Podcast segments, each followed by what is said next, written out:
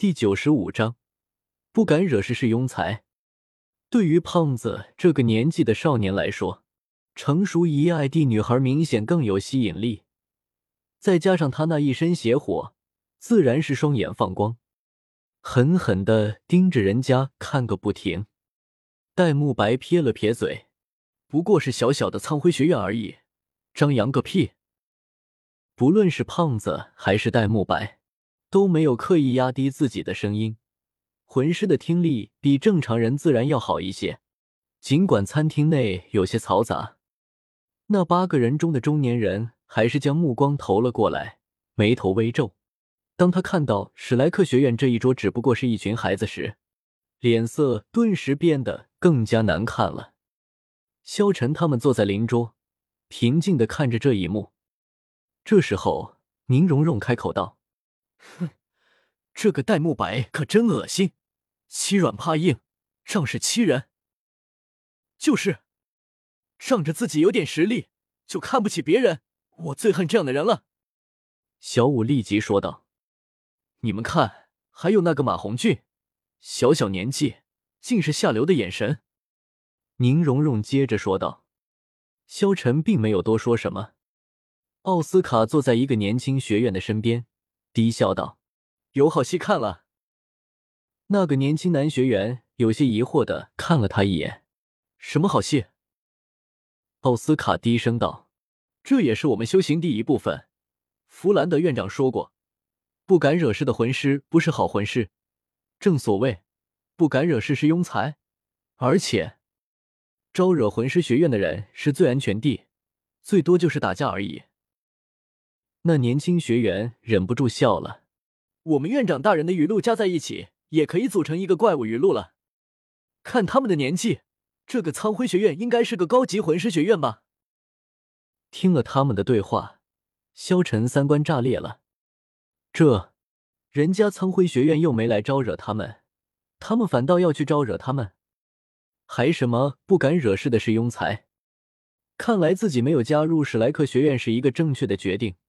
这可能也是自己看小说的时候一直喜欢不起来戴沐白的原因吧。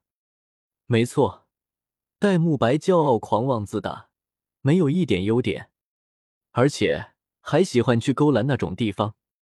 这种人在其他小说之中可能是死的最早的，也是人们最厌恶的人。只不过在斗罗大陆却被写成了一个正派人物。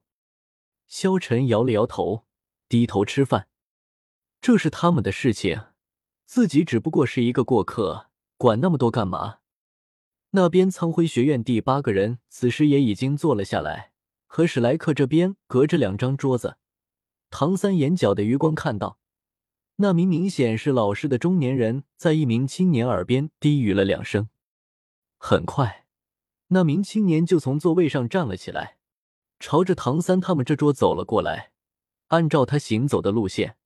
正是朝着戴沐白来的，戴沐白斜眸中流露出一丝不屑。唐三看得到，他自然不会不知道，但他连正眼都不看对方一眼。你们好，我们是苍辉学院的学员，我看各位都是魂师，不知你们是？呵呵，苍辉学院没听说过。戴沐白嘲讽道。这时。服务员正好端上了他们这一桌地第一盘菜着，听到了戴沐白的嘲讽，苍辉学院的青年怎么能不怒？再加上马红俊之前一直用猥琐的眼光看着自己的师妹，他怎么能忍得住？既然是他们先挑衅的，也不能怪自己。只见那青年突然加快脚步，在服务员的惊呼声中，正好撞在了那名服务员身上。眼看着那盘菜就朝着戴沐白头上扣了下来，他想要撞翻服务员，让饭菜洒在戴沐白的身上，好让他出丑。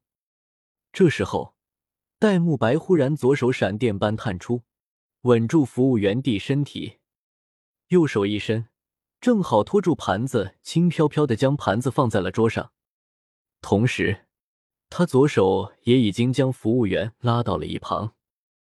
苍辉学院的青年愣了一下，因为有服务员身体的遮挡，他脸上很快就露出了一丝狡猾的笑容。真是不好意思。嘴上这么说着，他依旧向前走去，看上去要从戴沐白身边经过，但他的一只脚却悄然横扫，直接踢向戴沐白胯下的一条椅子腿。那不过是普通的木质椅子而已，一旦椅子腿被踢断一根，戴沐白自然不可能再坐得稳。而且青年出脚的动作非常隐蔽，上身不动。如果不是特别注意，根本无法现他的动作。就在青年一脚踢出的同时，戴沐白动了。老虎有好脾气地吗？戴沐白心里早就憋着一股气，面对对方的挑衅，他怎么会放过这样的机会？砰的一声闷响，苍辉学院的青年只觉得自己一脚仿佛踢在了铁板上一般，整个小腿被震得一阵麻。紧接着，戴沐白一巴掌已经拍了出来。青年脸色大变之下，抬起双手想要架住戴沐白的手，但谁知道他的双手竟然被戴沐白掌上附带的魂力完全震开，那一掌依旧结结实实的拍在了他弟胸口上。青年的身材也算高大，却被戴沐白这一掌打地，整个人身体向后弓起，就像是毫无重量地。稻草人一般应声抛飞。